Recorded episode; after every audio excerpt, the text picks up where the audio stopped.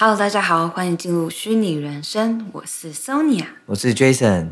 今天呢，有一点不一样，怎么样的不一样？就开头想跟大家分享一个小事情。好，就是因为我已经录了已经三个多月了嘛，然后就有一些朋友啊，或是网友会问我说，我用的那个 host 是什么？什么是 host？就是我以前不知道哎、欸，我刚做 podcast 的时候，我不知道要有一个 host，就是。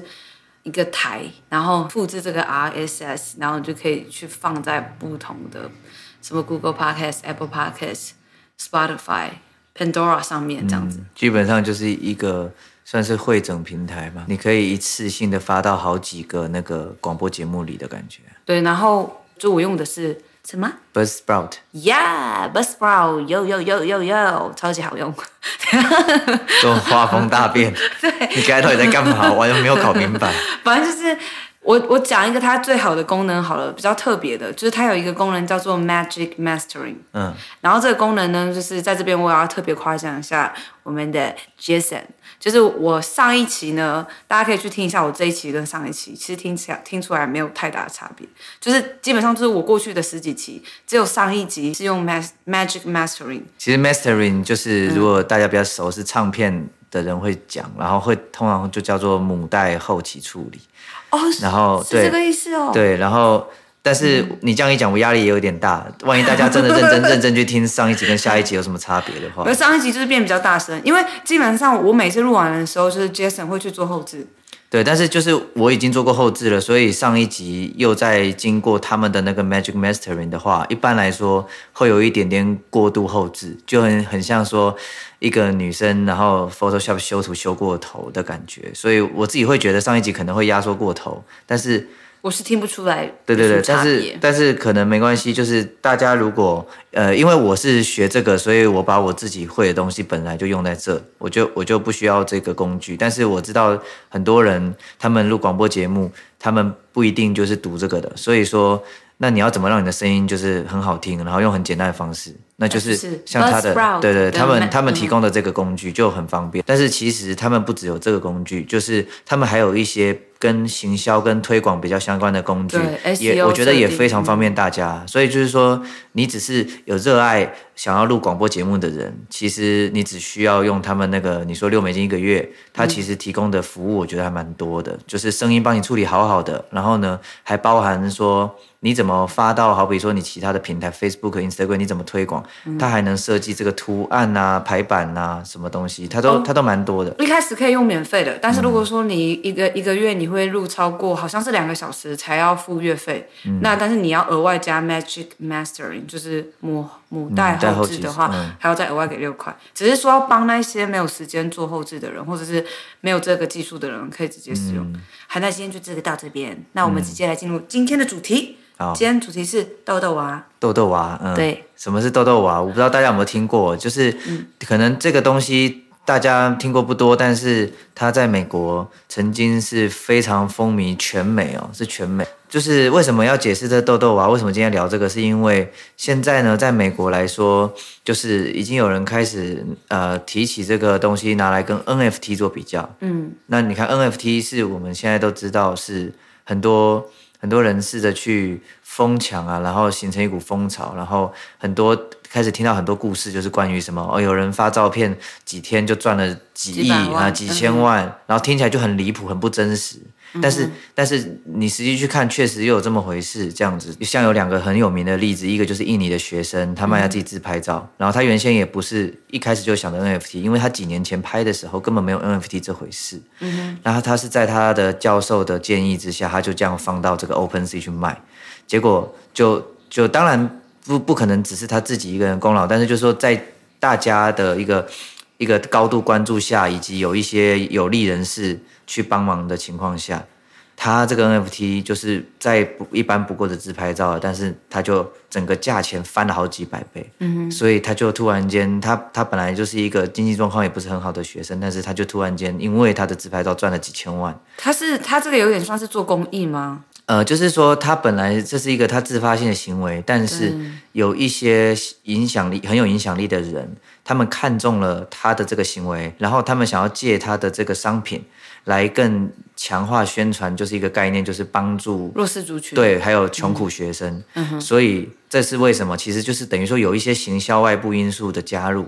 嗯，那所以也有运气成分，但是也确实 NFT 是是很多人关注的东西。对，所以他就突然有这样的一个机会，赚了一大笔钱。嗯，然后又在更最近又有一个一个女生嘛，她也是传自己自拍照，她是模特，然后她也是靠自拍照，也是几天就赚了破亿了。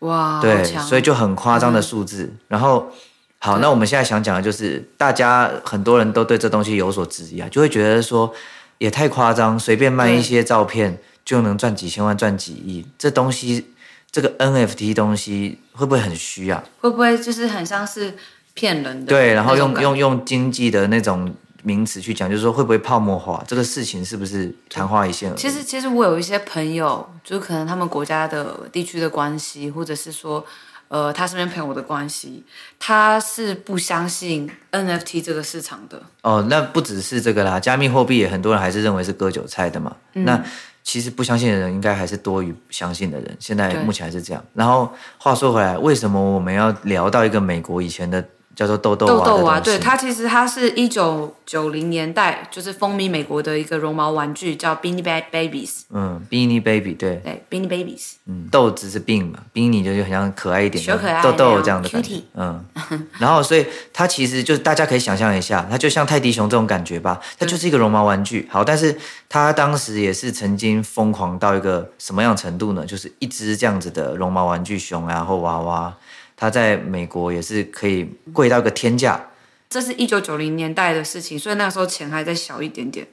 他可以一个人，他本来买买入这个娃娃可能是五块美金而已，但他可以暴涨到几千甚至几万美金。对，就是暴暴涨到几几万美金。我记得最贵的就是单一只就要几万美金，然后你要想那个时代的物价跟现在不能比，所以说那时候的几万美金，现在可能几十万甚至破百万了。对，然后，所以我我们说这个。很多人拿来做比较，就是因为美国的人都知道这回事，知道豆豆娃这个这个故事，所以很多人开始在网络上掀起一番讨论，就是说现在的 NFT 的现象是不是就是豆豆娃？豆豆娃。然后那当年豆豆娃呢，后来后来的结果是很惨的，等于就是说，在经过一一一一番风潮跟一番流行后。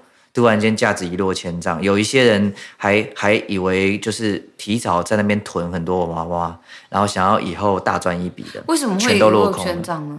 为什么会一落千丈？是因为我直接讲结论的话，是因为开始量产了，这东西越来越有名了，需求量提升了。哦、那你你其实你为了赚钱呢，这个时候会有两件事在互相拉扯，嗯、因为豆豆啊，当时之所以会疯狂升值，其实是因为它的稀有性。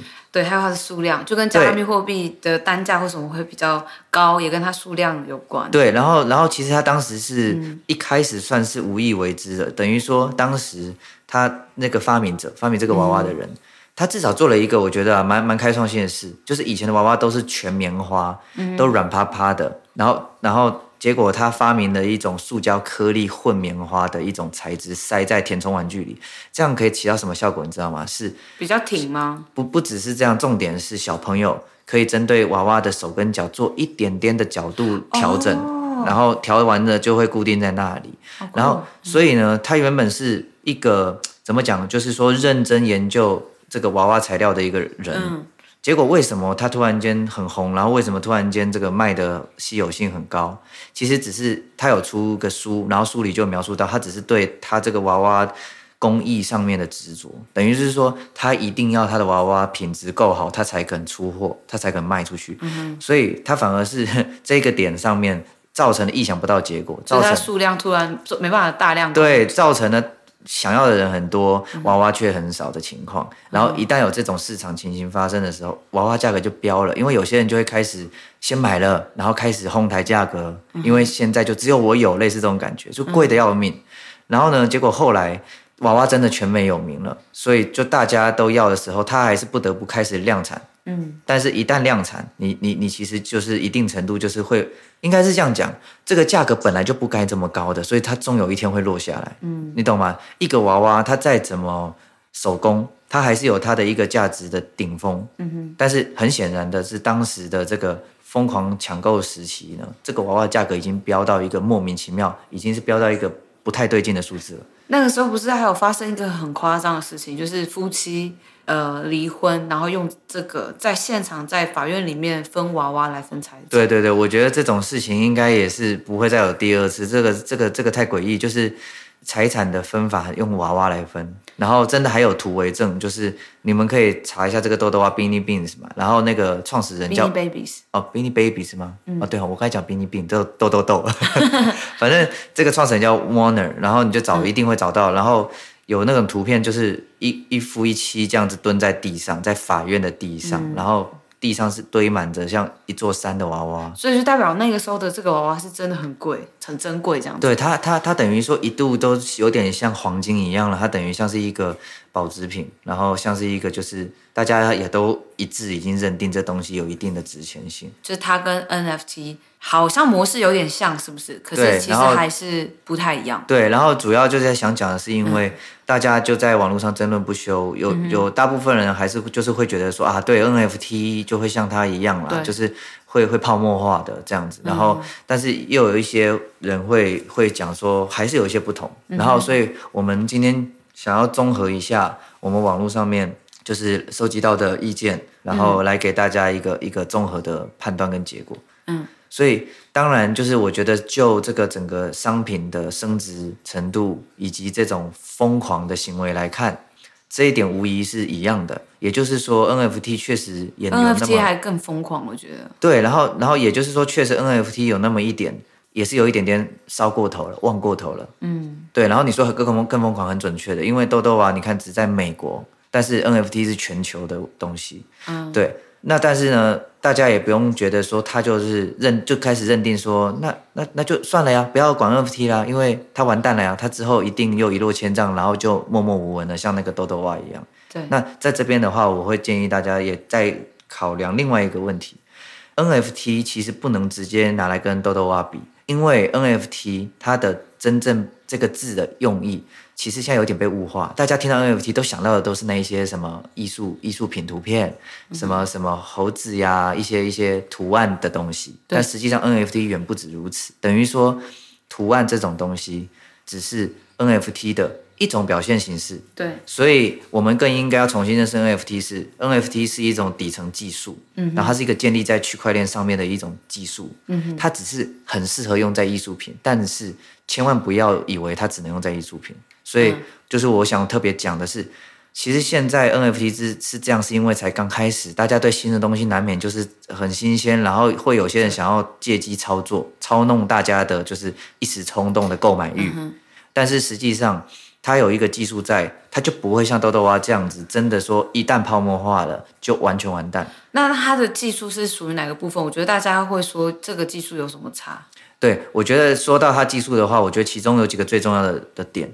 一个，你可以把它当成是，它就像是你根本不用有任何人做档案管理以及记录以及分类的那种感觉，它就像是会自动化，而且又很公开透明的去执行这件事，等于对卖的人，卖 NFT 的人。跟对于买的人都很公平，因为它就在那，它是透明的，对谁都不能想要去去乱乱动它。嗯，这些。那我想到这个，嗯、我想到你说的这个，我有个例子，就是譬如说，你今天买了一个 NFT 的任何一个东西，然后你买过它，然后你交手到下一个人，然后再交手到下一个人，都会有历史记录说哪一些人有过。对。可是那个娃娃呢？你买过它，你哪里去证明说哦，这个东西谁谁曾经有过，然后。我我二手买回来，所以他有过，然后我因为他有过，他摸过，所以我可以再卖更高。这个东西就很容易骗。对，再讲一个不同之处，就是说，虽然人人的心真的很复杂，就是说，虽然 NFT 现在一定也会有人用 NFT 进行诈骗，嗯，但是这个诈骗得手的程度远远困难于豆豆蛙的那个时期的诈骗。我我举个例子给大家听，豆豆蛙那个时候，有人甚至衍生出一种职业，是豆豆蛙修复师。他们就是谎称自己好棒，哦、什么？他们是骗人的哦。哦，是骗人、呃。他们谎称自己能够，好比说，因为有些人就觉得痘痘蛙要保持的话，一点点的损坏都是很严重的，嗯、你懂吗？那有些人就开始找到，就是哎，这个是商机哦。然后他们就说自己，好比说自己有有怎样怎样的裁裁缝的科呃证照或经历或怎样怎样，然后就说声称自己可以修复这些东西之类的。嗯，所以该不会掉包吧？拿去给他修之后，也有可能，或者是总而言之，他可能用一些伪造的方式去解决这件事。好比说，就是伪造证书那种感觉，说我帮你批掉那种感觉，那就不是已经不是一个正当的做法了。所以呢，这跟 NFT 最不一样的点是。NFT 虽然有些人能骗，但是他们的骗法是比较趋向是说，我把一个项目讲得很膨胀，讲得非常好，讲得很理想，来来让那些对 N NFT 很很有希望、抱抱有希望的人来投资我的 NFT。嗯，然后最后呢，这 NFT 可能根本没那值没那么值钱，所以你以为你买了会很涨很多钱，然后但最后却没有。这个东西我们能够自己提高警觉来避免的方式相对容易的多了，嗯，就是不会像豆豆蛙那种是没有没有被记录下来、没有公平的交易明细，嗯，所以他那边能够制造的那种诈骗空间是更多。好，那我问，那怎么能够去确保说，就是因为 NFT 感觉有可能也会掉值啊？对，它是它是一定会的，所以我才说。哦就泡沫化这种现象来说，在 NFT 上面，在加密货币上面都还是有的嘛。所以，所以你看这一阵子的加密货币，其实它的那个价价格一直在往下掉。对对对。但是有些人可能看这样子几天，这样子就觉得说，那这加密货币都假的。但是我就是只是希望大家可以综合一点去想这件事情。我刚刚特别强调 NFT 是一种底层技术，其实就是希望让大家知道说，它不是。这么单一的商品，它不是就只是个娃娃，它可以被用来除了出艺术品，它甚至可以当做门票，它甚至可以当做这个认证。例如说，我们有分百货公司有分什么会员、普通会员、VIP 会员，嗯，它是非常方便去记录这一种大量的人，但是却有不同消费行为在在同一个品牌上，你懂吗？对于品牌方，嗯、对于出艺术品的人都一样。他们是可以很方便记录，而且消费者会被欺骗的空间也比较少。也就是说，卖卖方比较少操作空间，可以自己在那边做假账啊，在那边那个，因为这些区块链都是要去中心直接放到外面给大家公开看的。对，所以所以说会稍微公平一点，而且它有这种很实用的用途。不是大部分人，我觉得现在会被误解，是因为太多媒体、太多媒体跟新闻呢，他们都去只去报这种很夸大、很很夸大的事情，就是卖一个图几天内赚几千万，所以造成了大家会有一种误解，以为说 NFT 就只有这样。我觉得还有一个东西是，一个就是比较比较路人的心态，就比较对这个世界比较不了解的人心态来讲说。最好是这样几张照片，NFT 的照片就可以卖几几百万，就可以卖到那么多钱。那它之后掉值呢？怎么办？嗯，还有很多东西它都是有起有伏的。嗯，那。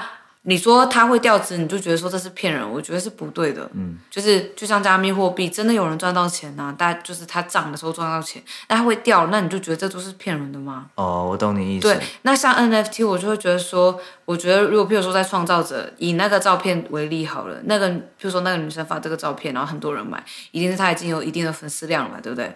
或者还有她一定的支持者。那如果要让这个商品持续这么高的话，我觉得最重最重要的就是它背后的核心，它的品牌。嗯，那 NFT 呢？呢，我觉得它对我而言，就是以照片的例子来说的话，它会昙花一现的，呃，几率可能会大一点。但是我觉得这个东西是，嗯，主要还是看那个商品它背后的概念跟理念是什么，它有没有没有有没有持续去传达。现在的问题就是，我觉得大家就是看不见商品背后理念，因为所有媒体报的东西都很离谱。都是属于奇迹型的程度的东西，嗯、就说，那你说，你说，你说那模特，他至少看起来有影响力，他可能曾经努力经营过好几年新媒体。那问题是那个学生呢，对不对？他看起来一点都不像是有长期经营自己新媒体，为什么他照片也能卖那么多钱？